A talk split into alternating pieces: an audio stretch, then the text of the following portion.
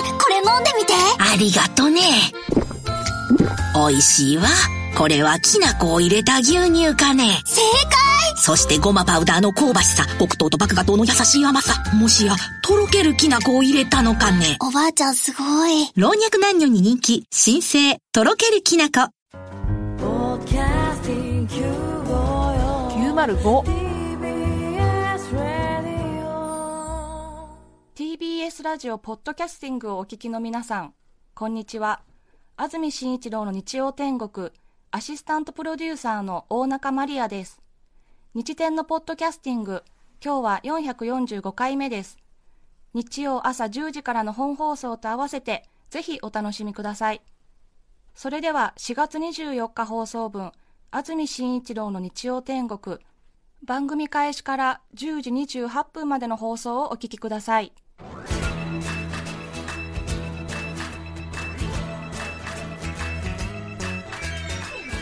安住紳一郎の日曜天国。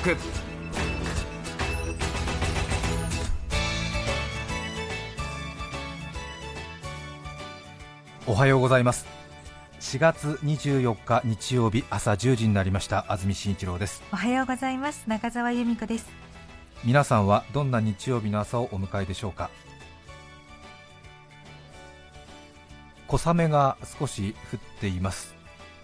昨日の夜いや半過ぎくらいからでしょうかね。少し雨というほどの雨ではありませんが少し霧状の雨が降っています。私は今朝傘はささずに来ましたがさほど濡れずに来ましたが雨は降っていました。そうなんですね、はい。普通は差すっていう感じに降ってますね。そうですね、ええ私はええ。結構傘ささない 意固地なタイプなので、ええ。はい、はい。皆さんの街の天気いかがでしょうか？今日は東京、神奈川、千葉、埼玉では昼前まで雨が降りそうだと。午後は曇りです。なのでもう間もなく止むところが多いようです。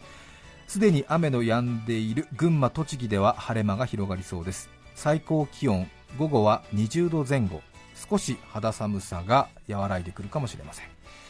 明日月曜日は晴れ時々曇り。月曜日は雨の心配ありません。最高気温は20度から22度ほどとなりそうです。ちょっと最近は25度を超えるような日もありましたからね少し寒いなということで。熊本、大分の地震から10日経ちました。テレビ、ラジオ、新聞などで皆さんもいろいろ見聞きしていると思いますけれどもまだまだ復興までには時間が当然かかって長い時間をかけて関東に住んでいる皆さんも支援をしていかなくちゃいけないなという気持ちそして早く日常を取り戻してほしいなそして私たちもあまり気をせいてはいけないし苛立ってはいけないしというような日々かもしれません。私も皆さんと同じような気持ちで毎日過ごしています。そして九州新幹線が開通した時のコマーシャルが随分と話題になりましてええ私もインターネットで動画サイトで見ている人が多いというニュースを見てええ。結構長めの3分5分ぐらいあるんですか？ええ。見ましたけど私も涙が出てしまいました。うん。情報番組でもねね。そういうのをよく最近昨日ぐらいからやってますけれどもね本当にやっぱりあれですねみんなが明るく笑ってるってのは本当に人間として嬉しいんだなという気持ちになりました。そうですね。ね当たり前のことですけどもねやっぱりはい。人が喜んでる姿を見る笑ってたり手振ってたりするのは傍から見てて気持ちいいんだなという当たり前のことを改めて40を過ぎて気づきましたね。うん。なので私も昨日打ち合わせいつもはスタッフと少しはい眉間にしわ寄せてやってる癖あるんですけども笑いながらやってみました。あそうですそうですか早速。早速ね。取り入れました、え。うん。昨日打ち合わせが4件もあったんですけども4件ともハッピーな感じでやってみましたね。えそしたら今朝どっと疲れが出ちゃって。あんまりだから皆さんも無理しちゃダメだよっていうことをお伝えしたいなと思いました。ダメダメそう無理も良くない、無理も良くない、続かないからね、えーそう程よく何事も程よくですね。あさて今日は聴取率調査週間です。普段皆さんがどの時間帯にどの番組を聞いているかを調査する1週間ということになります、はい。テレビは視聴率と言いますけれどもラジオは聞く取ると書きまして聴取率と言いますね。はいテレビは毎日計測していますがラジオは2ヶ月に1度ということになります。レーティングウィークサンクスウィークいろいろ言ったりしますけれどもええ。月曜日から始まって日曜日に終わるということで4月のスペシャルウィークは今日が最終日ということになります。はい。1週間は日曜日からスタートしていると教えられてきたはずですけれども、えー現実とは社会に出てから感じるものですね 月曜日からやって日曜日で終わるんですよ。そして何の違和感もなく皆さん取り組んでらっしゃる。おかしい。本当は日曜日からスタートしますよね1週間っていうのはね。ですね。でも月火水木金土日なんて言ったりして私もねあの、うん。先週はあ先週じゃなかったってよくなりますよね。えー月曜日から始まってるって私も体では感じてるから、えええー今週の土曜日って私昨日のこと言ってるんですけど、うん正しくは先週の土曜日って言わないと昨日のことじゃないんですよ。あー。お叱りのメールなんかがいっぱい来るの。でもこのことに対しては文句言ってないよね。うん。そう。誰か声を出して批判してちょうだい。そこんとこね。うん。わかりづらいんですよ分かりづらいですよね。おかしいですよね、ええ日月火水木金土なんでしょ？1週間ってのは。そう。なのにレーティングウィークは月火水木金土日日曜日が最後なんですよ。うん。日曜日が最後だと何が問題かもう賢明な皆さんお分かりですよねレーティングウィークとかスペシャルウィークになりますと各番組がプレゼントを豪華にしてそしていつもはやらないような張り切った企画を軒並み揃えてきますよね。ね。ところがええ。出し物ってのは遅い方が不利になりますよね。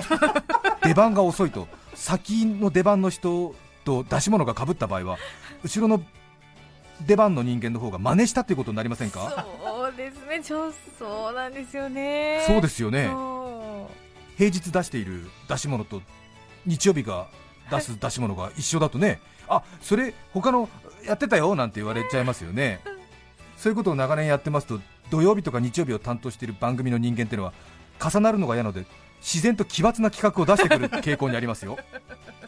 これは出番が後ろだからですよ。これだって日月カードやって私たち日曜日の先頭に組まれてたら奇抜なことなんてやる必要ないんですよなのうでえ日曜日の番組はどうしても企画が奇抜になる。そうですね。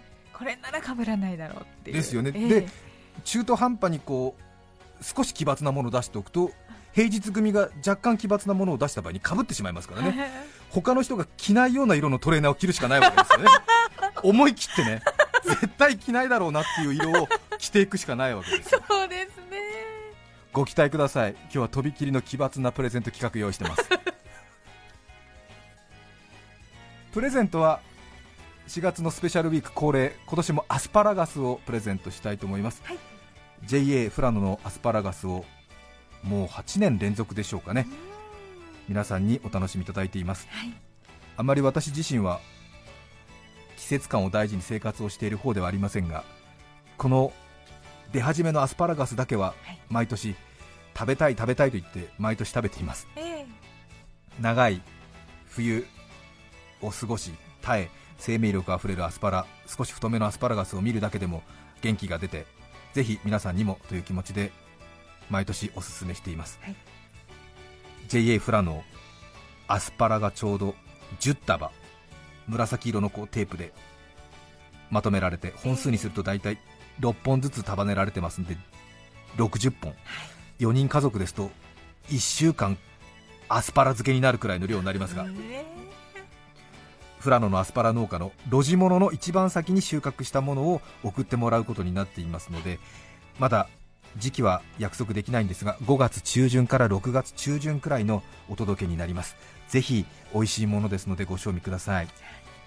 そして抽選方法ですがいつもは15名とか20名の方に抽選でプレゼントしていますがええ。今年は鳩レースを行います。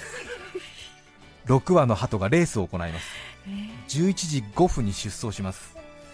当然6羽の鳩がレースを行いますので1着から6着まで順位がつきます。それをあ皆さんに予想していただきたいと思います。本当に鳩を飛ばすんです、ね、本当に鳩を飛ばすんです。被らないよね絶対にね絶対に被らない。1週間で2回鳩レースをやる放送局はないと思うよ。聞いたことがないよね。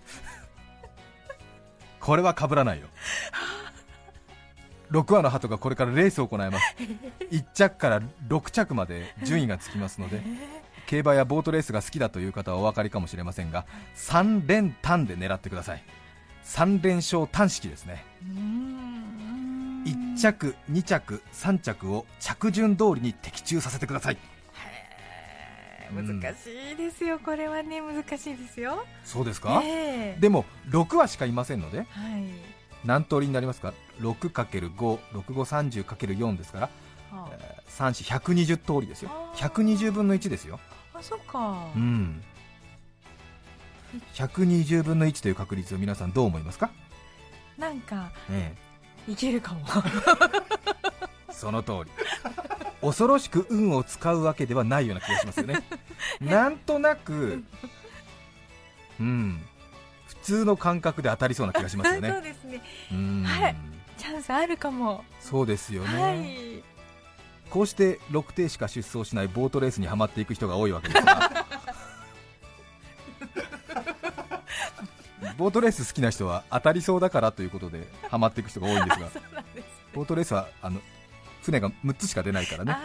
そうですそうです。そっかそっ6羽しかいませんのではい。120分の1ですね、かはい。なので、え1着2着3着を着順通りに。着順通りにですね。そうですね。入れ替わっちゃダメですね。そうですね、はい。1番、2番、3番なのか2番、1番、3番なのか6番、5番、3番なのかはい。そういうことになりますね、はい。はい、120通りになりますね。うん。ただこの120分の1という確率ですけどもご夫婦でもしラジオを聞いていて2人ともやる気だっていう方はええ。どうなりますか、一人一つ？そうですね。はい。なのではい。60 60分の1になりますね、はいこれは？これは？いける。そうですよね。4人家族の場合は？30分の。30分の1になるんですよ。120人家族の場合は？必ず当たるんですよ。うわやったそうです。3連単でハトレースの着順を的中させた方には全員にフラノのアスパラガスをプレゼントします。ーえー、もういっぱい当たる人が出ちゃっても全員ですか？そうです。やったこの後、はい。出走するハトの紹介をしますがはい。宛先を最初にお伝えしておきます。はい。E メールのアドレスはすべて小文字で日天アットマーク tbs.co.jp nichiten アットマーク tbs.co.jp ですご住所お名前お電話番号をお忘れなく。皆さんぜひご応募ください。そして数字で左から1着2着3着の順番で数字で3つ書いて予想を送ってください。1人1通の応募です。はい。あまりにも他の人と比べて悪質な場合は電話で事情を聞かせていただくことになるかもしれません。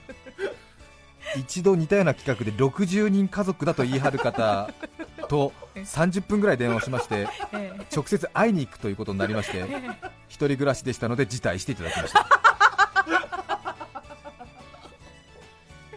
はい。はい。あまりにも他人と比べて悪質な場合はい。不謹慎な場合は不謹慎狩りとします。皆さんに楽しんでいただきたいからね。そうですね。そうですよね。はい。締め切りは11時です。あと45分ほどあります。はい。そしてハトレースの出走は11時5分。はい。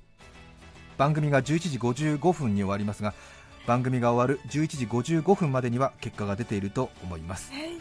ぜひ6話出走するハトレース1着2着3着を着順通りに的中させてみてください。そうですね。そしてハトレースの興奮をねはい。一緒にぜひ味わっていただきたいと思います。えもともとは去年の7月11時からのゲストコーナーにレースバット専門雑誌の明神さんという女性編集長に話を聞いたことが始まりなんですー、が中澤さんも覚えてると思いますがえー、レースバットの世界全く知らなかったのでびっくりすることだらけで。本当にそうでしたね。話聞いてるだけで少し興奮しましたよね。はい。そんな世界があるんだと。はい。はい。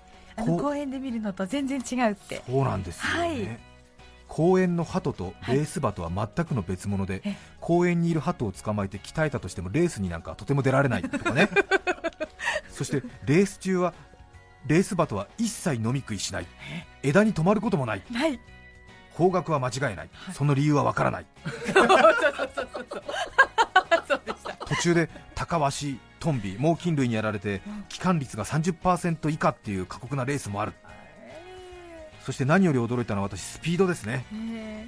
その時聞いたのは北海道の函館から埼玉の大宮まで700キロ近くありますがえそれこそ最近新幹線が開業しましたが新幹線だってえ4時間ちょいかかりますでしょ？大宮までだから4時間かからないかな？でもそれぐらいかかりますよね、ええ鳩は9時間で戻ってくるって言うんですよえ？ー、と思いません？飲まず食わずで9時間飛び続けて、9時間水も飲まずに一切休憩なしで。ええ。しかも大宮駅とかね。ええ。宇都宮駅に帰ってくるんじゃないですよ。家に戻ってくるんですよ。そうですよね。ドアツードアドアツードアですよ。人間だってね東京駅までは4時間で帰ってきたとしてもねそこから中央線乗ってって言ってそこそこ時間かかったりね。しますでしょ？でちょっと迷ったりしますでしょ？そうですそうです。西口東口八重洲口丸の内口なんて。全く迷わずに家のドアツードアで帰ってくるんですよ。しかも飛び出すところが見ず知らずの土地ですからね。本当ですよね。すごいですよ。エキスパートとか使わないんですからね。そうですそうです。ねえ。いきなり見ず知らずのところでバッと離されてええ。瞬間的に方角を瞬時に察知してそして誰よりも早く帰ってくるっていうんですからねえ。私その砲球鳩を放つスタート地点の写真を見た話をしましたけどももう本当に公園の鳩のようなのどかなねえあの平和主義鳩派ってな感じじゃないですよね。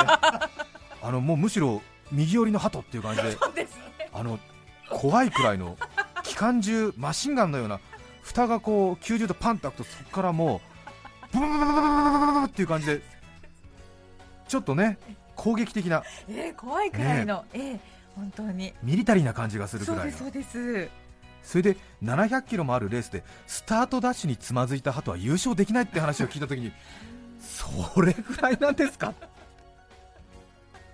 興奮しましたよね。あすごかったですうねん。なんか血統とかもいろいろあって。鳩の目を見たらわかる。目玉で判断するって。レースバトのすべての能力は目玉の中に全部凝縮されているんでプロはレースバトの目玉を見て優劣を決めるとかいう話もねね。びっくりしましたよ目玉ねのカタログとかあってびっくりしました。はい。はい。高いものは100万とか1000万するとかね話がありましたが。ね。でその時に明神さんにはい。じゃあここのスタジオからレースバトを話して明神さんのお勤め先大宮までどれくらいかかるんですか？って聞いたらそうですね時速60から70は出ますからまあ25分から30分でしょうか？って言った時にはびっくりしましたもんね。びっくりしましたね、こんな都会で？こんな街中で赤坂から話して30分で？えー？私地下鉄と京浜東北線乗り継いでも1時間くらいかかっちゃう。そうよ。で30分以内でできますよって言ったんで、ぜひじゃあ今度一度、ハトレースをやりたいんですけどっていう話を放送後したんですよね、そしたらそれから1年も経たず、いよいよ今日実現すると いうことになりました、ここの赤坂から、えー鳩を6羽放ちます、そして大宮にある愛久の友という明神さんのお勤め先、編集部にある鳩小屋まで一体どの鳩が一番早く帰るのかを皆さんに 1着、2着、3着予想していただこうという企画になっております。ゾクゾクしますね。そうですね、そして鳩はやはり高価なものではい。1羽100万円とか500万円とかするような鳩もいるんですが今回鳩レースに出走してもいいよという鳩主の方が協力してくださいまして、はい。6羽揃うことができました。心より感謝を申し上げます、本当に何の権威もないこんなレースに鳩を貸す理由なんて思い当たらないんですけれども、そうですよね。ねえ。命だって危ないかもしれないそうです。ええ。もしかすると帰還できないかもしれないということなんですけれども、はい。今回の企画の趣旨に賛同してくださいまして出走を決意してくださいましたオーナーの皆様に心より感謝を申し上げます、りがとうござい。ます少し事前に発表してた鳩が出走できなくなったりしましたのではい。今回私が発表する6話の出走が本当の情報ということになりますので誤解なきようにお願いします。事前に自主的に応募してくださった方は申し訳ありませんけれどももう一度応募していただきたいと思います。そうですね。はい。それでは皆さんの予想の基準となります6話の情報をお伝えしてまいりたいと思います今日の日天アスパラカップ28キロレース出走する全6話を紹介します。1枠アマデウス号東京西部島田一郎厩舎。先々週の日曜日に行われた北海道の森町から大宮までの700キロレースでも2着に入るなど最近のレースでは安定した成績を残していますアマデウス号。鳩主の島田さんは40代の若きエース。ラーメン屋を経営していましたが最近店を閉じ全てをこの鳩に注ぎ込んだとも言われております。アマデウス号の父はオランダの有名な長距離適正の鳩。今日はごくごく短距離になります。28キロ。十分に力を発揮できるか楽しみです。2枠元見号。埼玉北進連合会大久保元見厩舎。大久保さんは鳩歴47年。お仕事は大工さん。大宮鳩会の元クラブ長という埼玉愛球家の重鎮。元見号の父母ともに700キロの中距離レースに強い鳩。血を受けて元見号も700キロだと優勝ライン1000キロも帰る筋。3月の宮城勝馬台300キロレース短距離戦でも5着と結果を出しています。注目です。3枠フレンドシップ号群馬県伊勢崎市群馬県中央連合会福島純造厩舎。鳩仲間で荒廃してできた迷宮まさに愛球の友を地で行くフレンドシップ号父方の祖父はヤンヘルマンの鳩。ヤンヘルマンといえば分かる人には分かるそうです。4枠皇后群馬中央南連合会高柳義雄厩舎所属。漢字で日曜日の日を上に書いて天国の天を下に書いてこうと読みます。大きい空という意味を持つ漢字。高柳さんの初めてのお孫さんの名前と一緒。父親は2012年900キロレース東日本チャンピオン大会で優勝。母は2013年500キロ日本選手権で7位期待のできる鳩にしか孫の名前は付けない。そう考えると強そうです。5枠ファンネザサード号。ベルギーからの出走です。アナミー・ファンネ厩舎所属。ファンネ家はベルギーでも知られた鳩界の名門社大牧場ノーザンファームのイメージ。ヤンセン兄弟の地バルセロナナショナル優勝2回のロジャー・フロリゾーネの地ともぶつかります。私に分かることはこの鳩の値段が高いということだけです。6枠バルセロナ号こちらもベルギーからの参戦です。昨年の秋の200キロレース中に失踪もう死んでしまったと思われていましたが先週ひょっこり戻ってきました。半年遊んでいたのが幸いしたのかここに来て抜群のコンディションのため 急遽今日のレースに参戦決定。放牧明けにいきなり成績を出す鉄砲掛けは競馬では穴を開ける定石。鳩に豆鉄砲。大穴は6から狙ってみてはいかがでしょうか。スタートさえ決まれば大外まくり一発十分圏内です。以上6話の紹介でした。一体どの鳩が1着2着3着になるでしょうか。発送は11時5分です。お待ちください。読んでるだけで興奮した。ちょっと早口で聞き取れました？いやいやもうよくわかんないながら興奮しました、うんうん。はい。なんとなく1番1枠が強そうですよね。ねアマデウス号。そうですね、あとそして2枠の元見号、ええそして6枠のバルセロナ号はもう半年行方不明だったらしいですから。興味深いです興ね味深いですよね。でベルギーから来た5枠のファンネザサード。へー。で4枠のお孫さんの名前のコこうくんもねウ3枠フレンドシップ。2枠元見号ですね。えーどれもこれも魅力的ですね。1枠がアマデウス。2枠が元見号。3枠がフレンドシップ。4枠がコウ5枠がファンネザサード6枠がバルセロナ。アマデウス元見フレンドシップコウファンネザサードバルセロナという6番になります。はあ楽しみですね。楽しみですね。さあそして今日なんですけれども赤坂を鳩が放たれまして大宮の見沼区南中野というところまで行きますが28キロ。大体鳩のスピードだと25分から30分と言われてるんですが大体どんなコースを通るのかコースをざっと説明しましょう、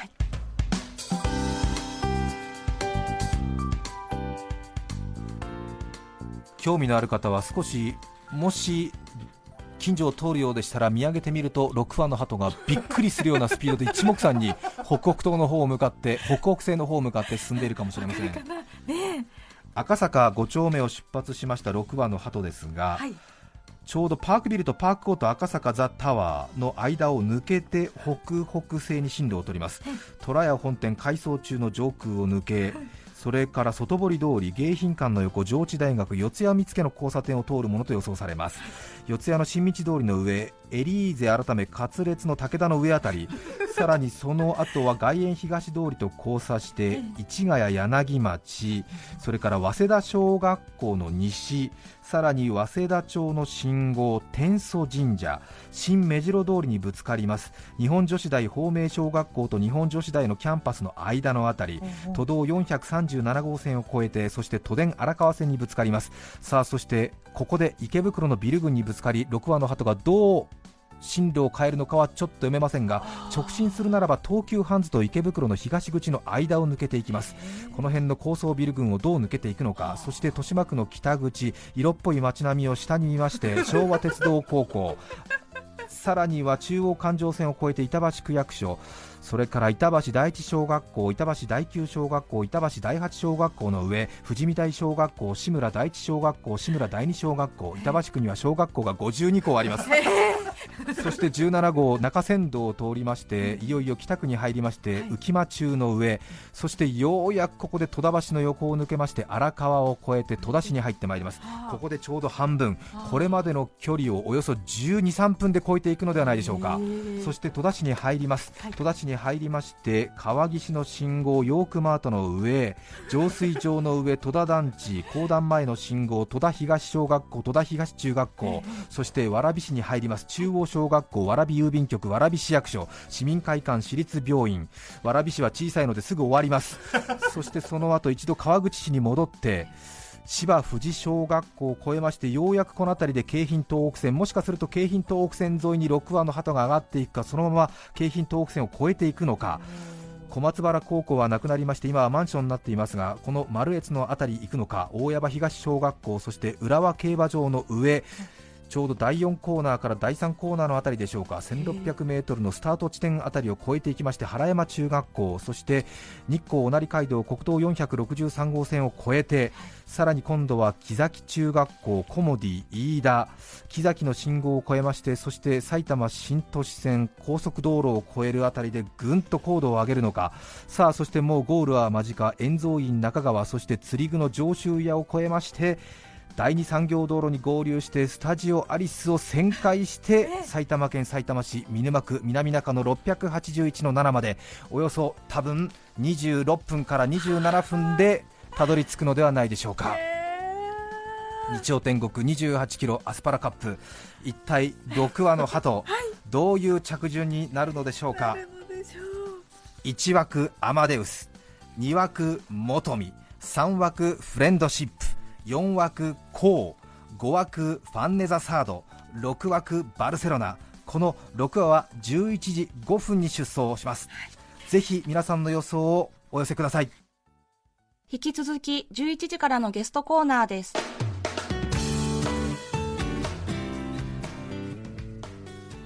日曜天国今日はハトレースアスパラカップ28キロレースを開催しますがスタジオにはレースバト専門雑誌 IQ の友編集長明神エリさんをお迎えしていますおはようございますおはようございます。明神です。よろしくお願いしますよろしくお願いします。明るい神様明神そして恵む里で明神エリさん、はい。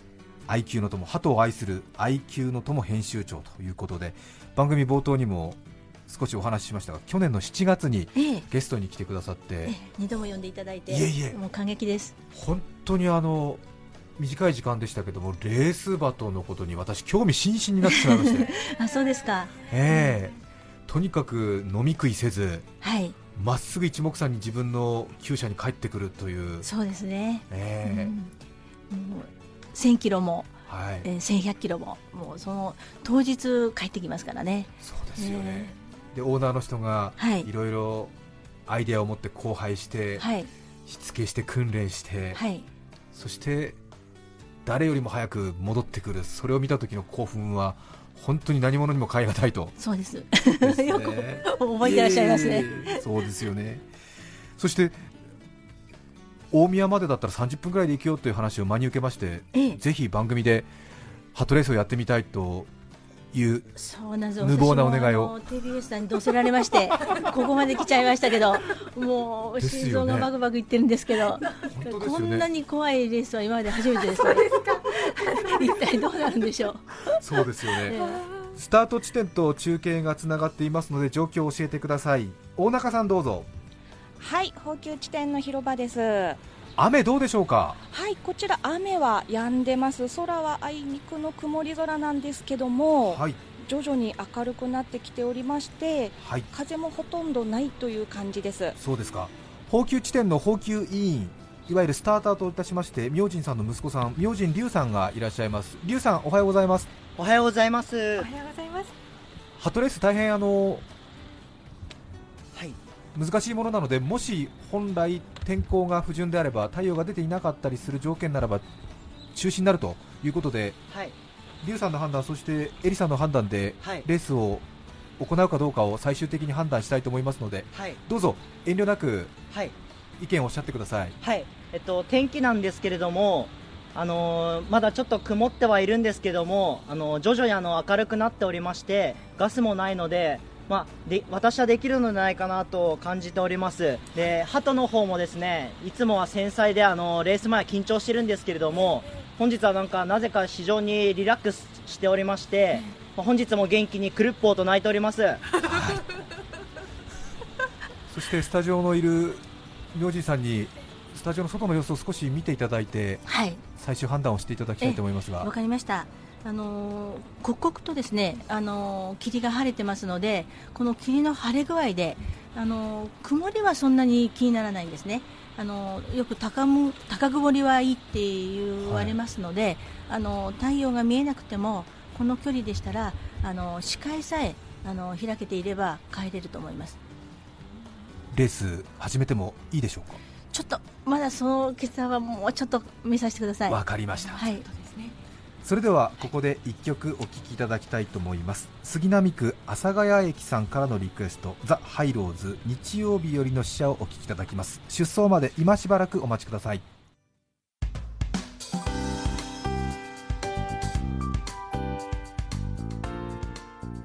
さて IQ の友編集長明神エリさんをスタジオにお迎えしています。明神さん天候の方どうでしょうか？少し晴れ間が出てきましたが。そうですね、あのビルの遠くのビルが見えるようになってきましたので、はい。えーこれ、どうでしょうね、あと少し数分待っていただいて、いきますかね。そうですか、ええ。ゴール地点の大宮にも中継が出ていますので少し話を聞いてみましょう。ゴール地点の大宮柳沢さん？はい、大宮の天候どうでしょうか？あはい、雨はずいぶん前に上がっておりまして、太陽が見えないことが懸念されてたんですけど、今、出てきました。そうですか。近くに大宮鳩の会クラブ長大久保さんい。らっしゃいますでしょうか、あ今、お隣にいらっしゃいます。はい、よ大ろしくお願い宮します。よろしくお願いします、はい。元見号も今日出走するということですけれどもはい、天候どうでしょうね？もう少し待った方が良さそうですか？うん、こっちはね、結構明るくなってきましたよ。えええ。ええ、こっちのぐらいだったら大丈夫だけどね。そうですか。どうだかよくわかんないけど。ええ、鎌倉協商連合会会長の椿義弘さんにもお越しいただいていると聞いてますが椿さん。はい、はい、椿です。ちょっとこっちで今スタートするかどうか悩んでるんですけれども。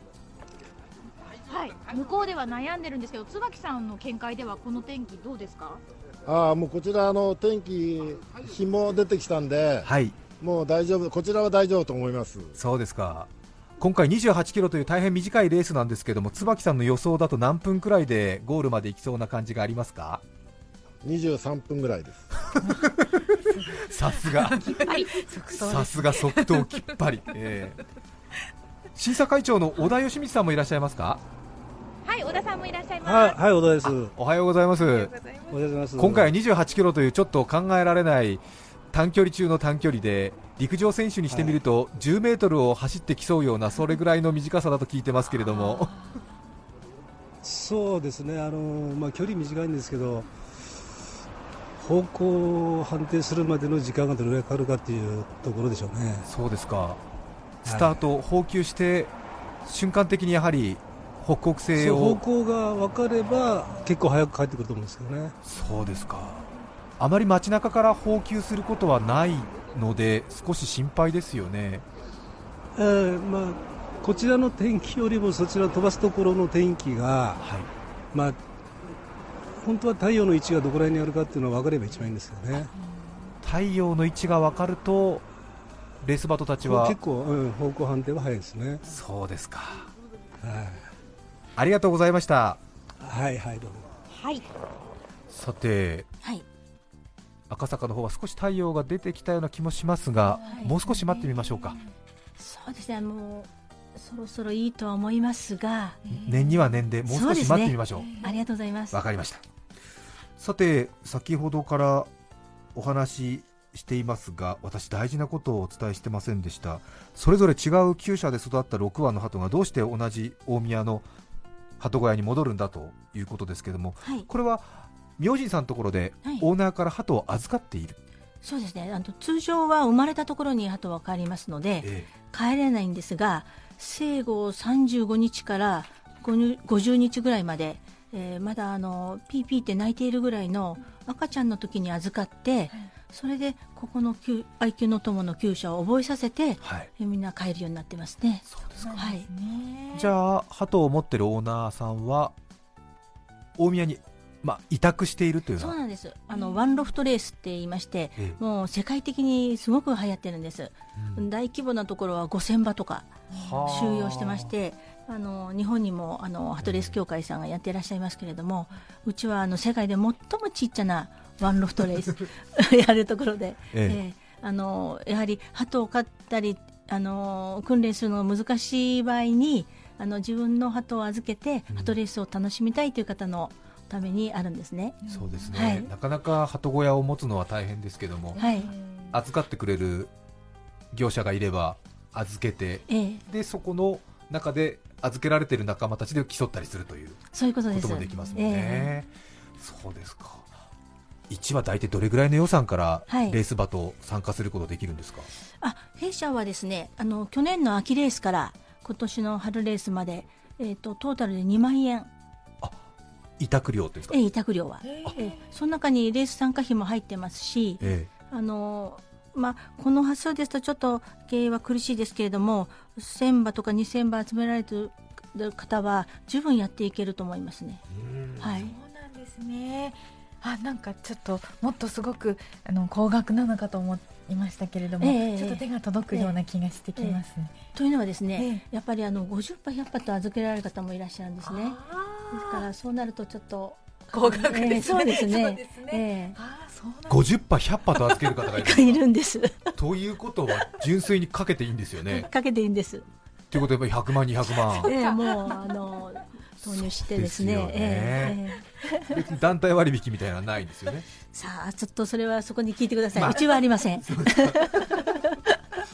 て今日は28キロということで、まあ、ハトレース短距離でも300キロ、200キロという中で、はい。28キロというのは本当に練習にもならないくらいの短距離だと聞いてますが、えいやあの訓練ではよくやりますね。20キロ30キロは。えレースとしてはもうほとんどないですね。それは差がつかないくらいの、そうですね、はっきり言うと、入社の速さぐらいになってくるかもしれませんね、一緒に帰って、誰が最初に入るのかと、なるほど、え だから帰って元気な子は、あのー、愛機の友の上をままだ飛びたがってると思うんですね、もうちょっと飛びたいぞというような。ええでもかなり疲れたからすぐ入ろうっていうのが勝ったりする可能性もあります。確かに。そこがちょっとレースにならないゆえんですね。逆に短距離レースの面白さ面白い確かに、そうですね。究極の基礎本能というかあの、すぐ室内に入りたいっていう感じで、ええその通りですね。小屋の入り口でさっと入っちゃう上手な。ええ。ええ。あと彼女が待ってる鳩もいますので、え。えもう早く帰ってあげたいなっていうなんかもう熱愛中の鳩はすぐ入ります。えー、そうですか。それもブリーダーの方たちがいろいろ研究して奥さんがいる鳩でなるべく早く帰りたいっていうモチベーションを上げたりする。そうですそうですそうです。へね。もうまあ古典的な手法ですね。そうなんですか早く帰る。ええ。でもそのこの鳩とこの鳩を恋仲にしようって人間が仕向けてできるものなんですか？えできる場合ともうできない場合はちょっと他のねペアにしたりとか。へしますけれども大体もう若いでしょ、もう若鳩で去年生まれた鳩ですからもうあの元気な鳩はすぐペアになりますね。恋の季節なんですね、そうですそうです、今回は6話で28キロ大宮まで競うということですけども、アマデウス、元見、フレンドシップ、コー、ファンネザサード、そしてバルセロナと揃いましたけれども、実力でいくとやっぱり1枠のアマデウスが強そうだなという感じ、私、素人目にはするんですが、いかがですか？あの安住さん、はっきり言って、ええ、どの鳩が勝ってもおかしくない実力ですね。あそうです、えしかもそれぞれもすごいコンディション、うん、え。ただそのやっぱり勝つ勝たないはなんかそのその時の運というか運を持ってる鳩、まあ、馬もそうだと思うんですけどそう、ね,、いう意味ではアマデウスはもう素晴らしいですね、うん、もう名前がね、ええ、強運の持ち主ってことになりますもんね。あの今年入ってそれであの訓練からずっと上位です。そうですか。もうあのキープしてるんです状態を。素晴らしいですね。そうですか。えー、さて20分になりましたが、明神さん。はい、あのー、いいんじゃないでしょうか。いいですか？視界が開けてきましたので、えー、鳩の実力を信じて、はい、えー、やりたいと思います。わかりました。日曜天国28キロアスパラカップ出走の時間のようです。それでは放球委員の劉さんお願いします。アスパラカップ放球。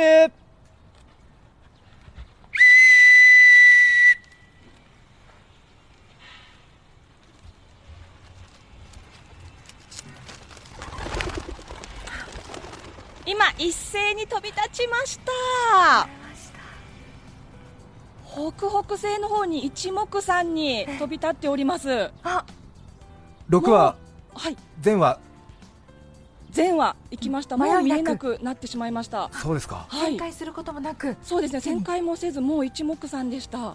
北北西の方に。はい。ホテル B があるところですね。間違いない。その方角です。はい少し審査委員長の話ですと方角が分からなくて少し戸惑うかもしれないという話でしたが。いややっぱり優秀なんですね。優秀ですね。この鳩はすごいですね。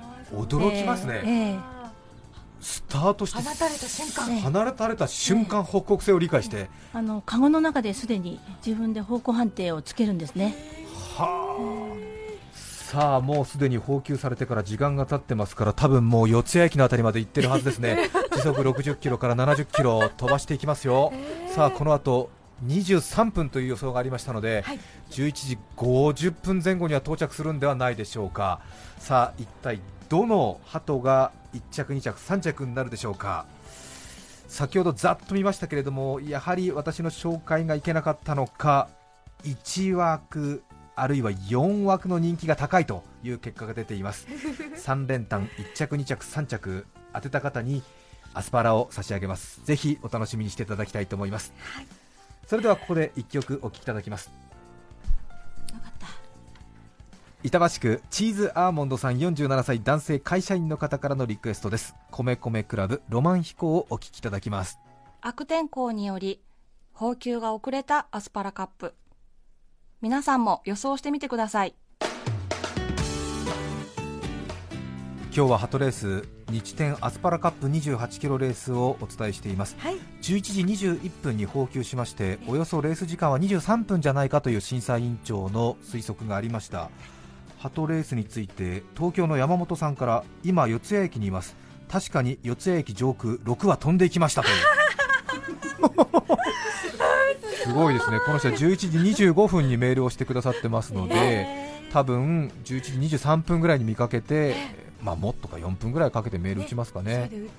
ねありがとうございます。やっぱり四ツ駅上空、方角ドンピシャですね。本当ですね。可愛いもんですね、やっぱりこうやって予想した通りになんか。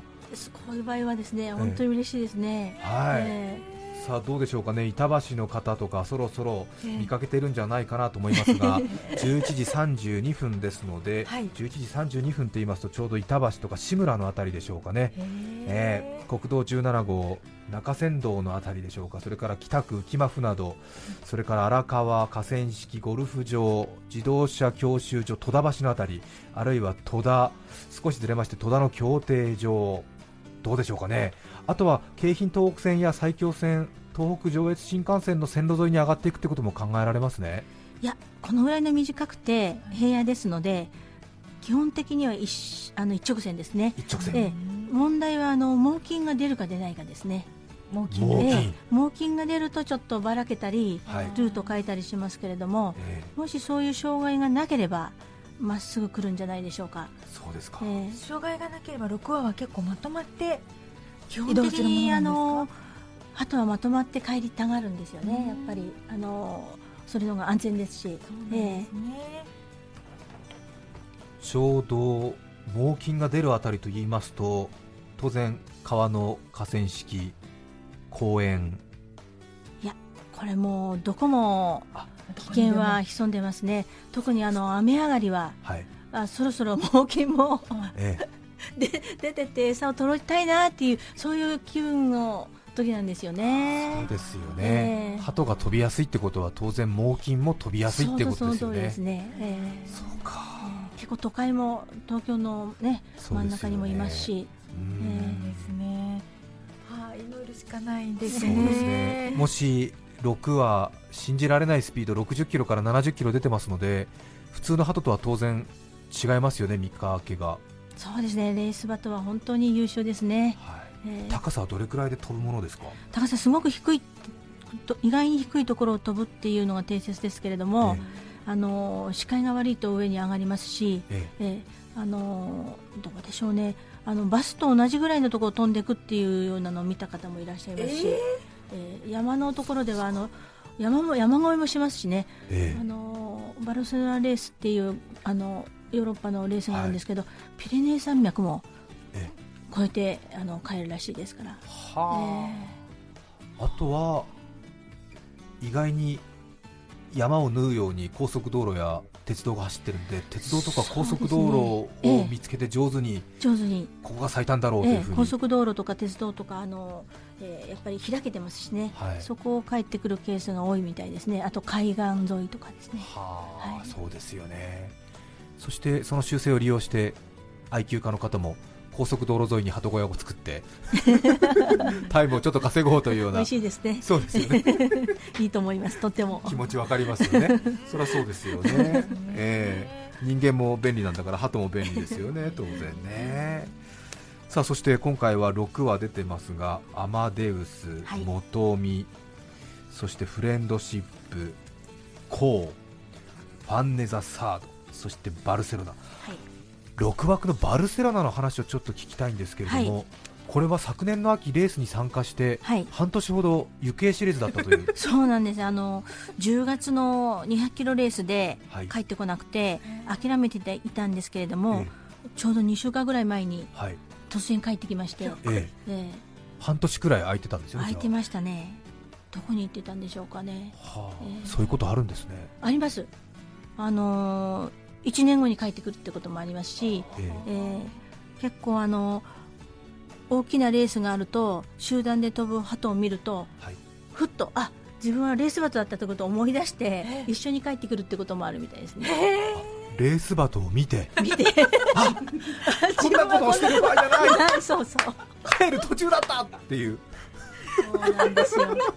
で一可緒に帰って愛いですね。可愛いですねでもそのレースバトは多分違う巣に行くんだけどなんかあそうだったみたいなことなんですかね。えそれはもうあの皆さん集団で、あの最初来ますよね、はい。えーでそれぞれ三三五分かれていくんです。あ自分の家はこっちだからああさよならっていう感じで、ルートを取って。はまれによその厩舎に入っちゃうのもいいるんですけれど、えほとんどはもうあのそれぞれ分かれて、ええ。ー自分のルートを途中で取って、はい。それで帰ってきますね。そうですか。でバルセロナ号は半年ぶりにその半年間は普通に飲み食いしながらどっかで？なあ多分ねどどなたかが育ててくださったんじゃないかと思うぐらいのいいコンディションでしたね、えー中にはあのもうあのボロボロになって、あの足とかになんかあの、紐とか絡みついた感じはい。で帰る鳩もいますけれども、結構コンディションもよく、帰ってきましたのであのまた帰ってきたっていうことは基礎本能も強いんだと思うんですね、うん。はい。それでバルセロナ号今回参戦とそうなんです。いうことで。ええ。まあ、いわば他のメンバーよりも訓練はしてないしレースにも参加してないので。そうなんです、まあ、この距離なら大丈夫だっていうようなあの気持ちもありますし、えあのちょっとメスがねあの妊娠であの出走できないので、はい。急遽あの今日朝ごはん食べてるところ、ええ。あなたも行きなさいと。だからあのお腹がいっぱいなのはこの子だけなので、え多分早くは入らないんじゃないかと思います申し訳ない。朝ごはん食べてるところところ。急遽。ええお仕事ですよ。そうですよね。放給員の劉さんもね朝ごはん食べてない鳩が多いんで、ええ。結構気合入ってますって、え基礎本能盛り上がってますバルセロナ号だけはご飯食べちゃって、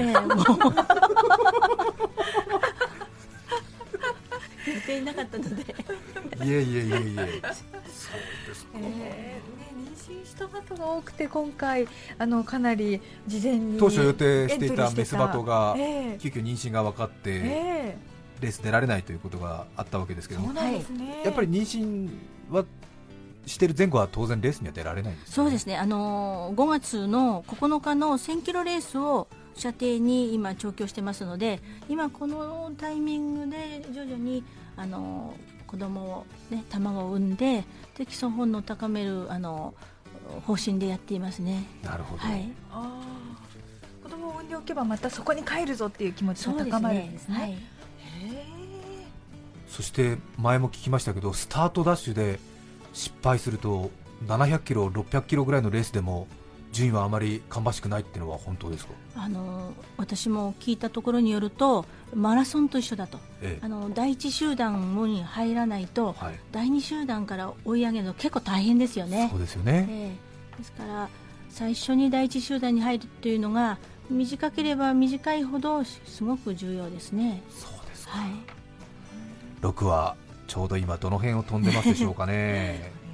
予定ですと今11時40分、11時21分に放球し28キロレースですからそろそろ埼玉市に入ったかなという頃でしょうか、浦和区、緑区のあたりでしょうかね、第一産業道路の横あたりを通ってるんじゃないかなと思うんですけれども、県立浦和高校、元町木崎中学校、大東、針ヶ谷小、どうでしょうかね、この辺通ってるんじゃないかなと思うんですけれどもね。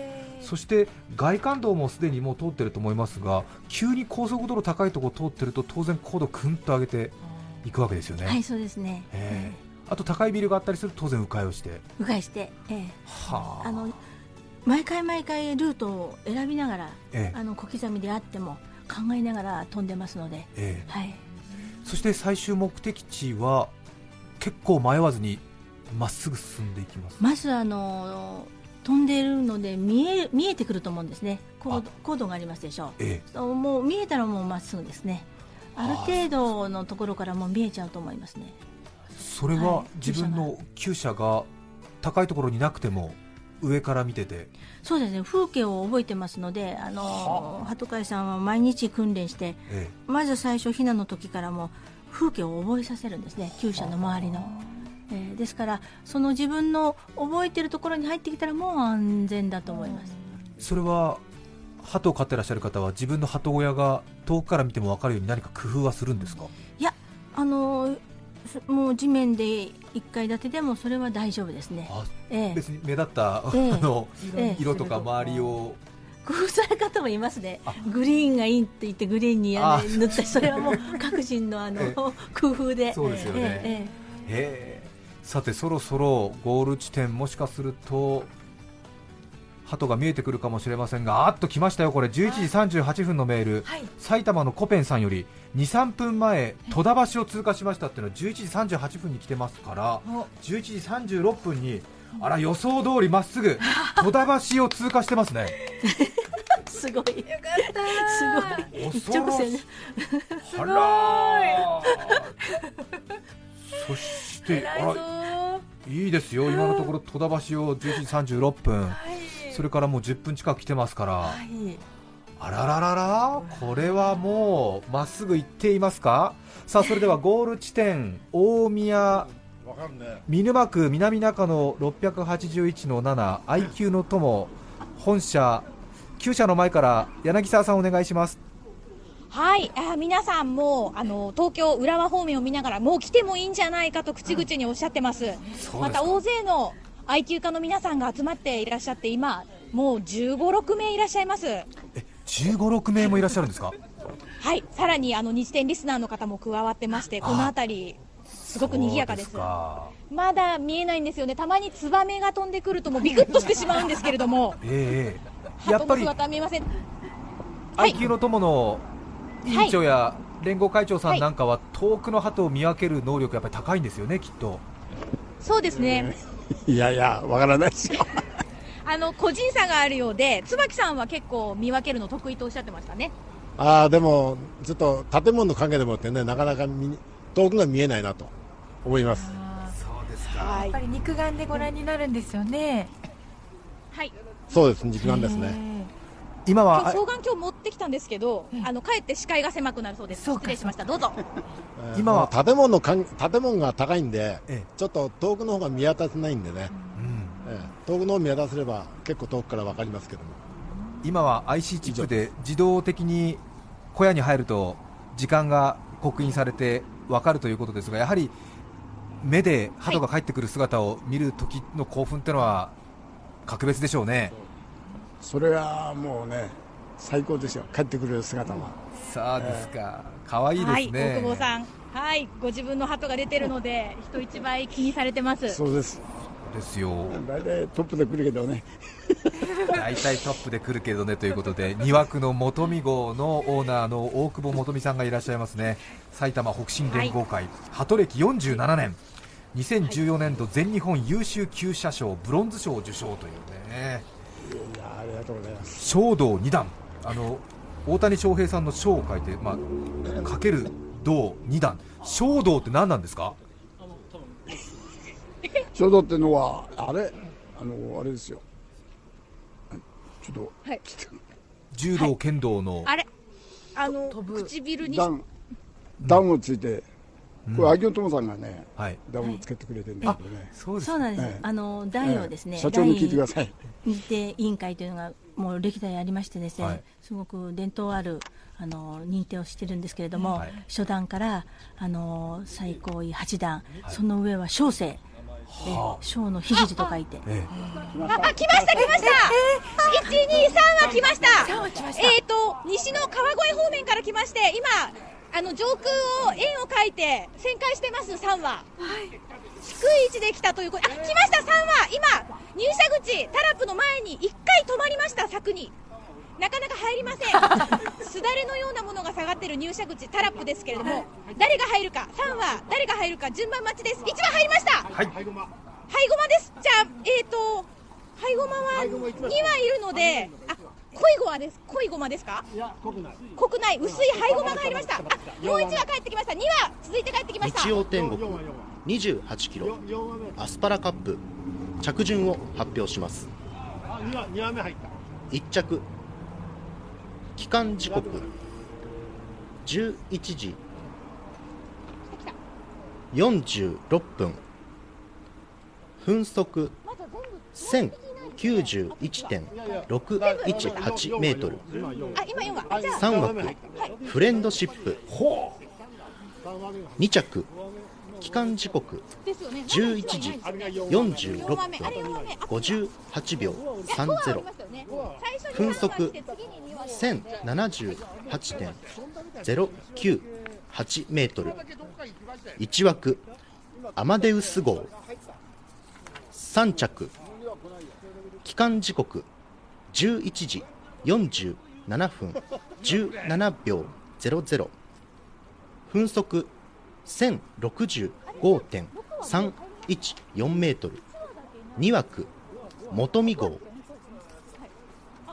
4着帰還時刻11時47分1着フレンドシップ2着アマデウス3着元見。分速1055.475メートル。4枠。コウ号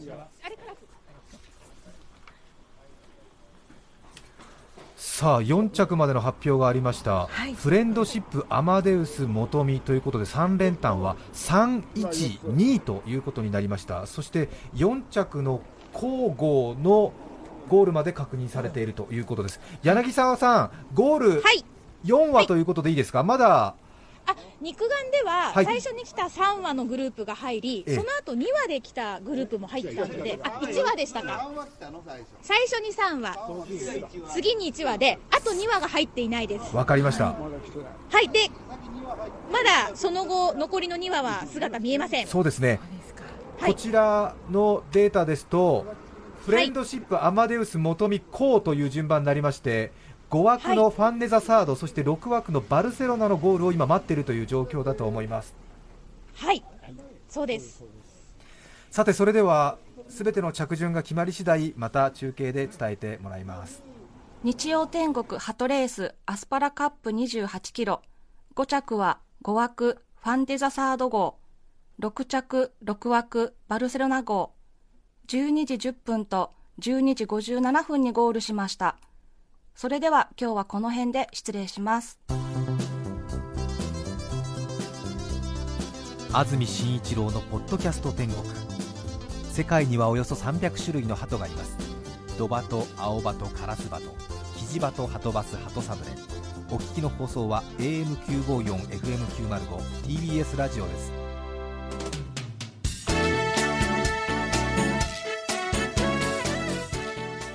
さて来週5月1日の安住紳一郎の日曜天国。メッセージテーマは「失敗した話」ゲストは東大愛好家不動真優さんです。それでは来週も日曜朝10時 TBS ラジオでお会いしましょう。さようなら。安住紳一郎の「ポッドキャスト天国」これはあくまで試供品皆まで語れぬポッドキャスト。ぜひ本放送を聞きなされ。TBS ラジオ954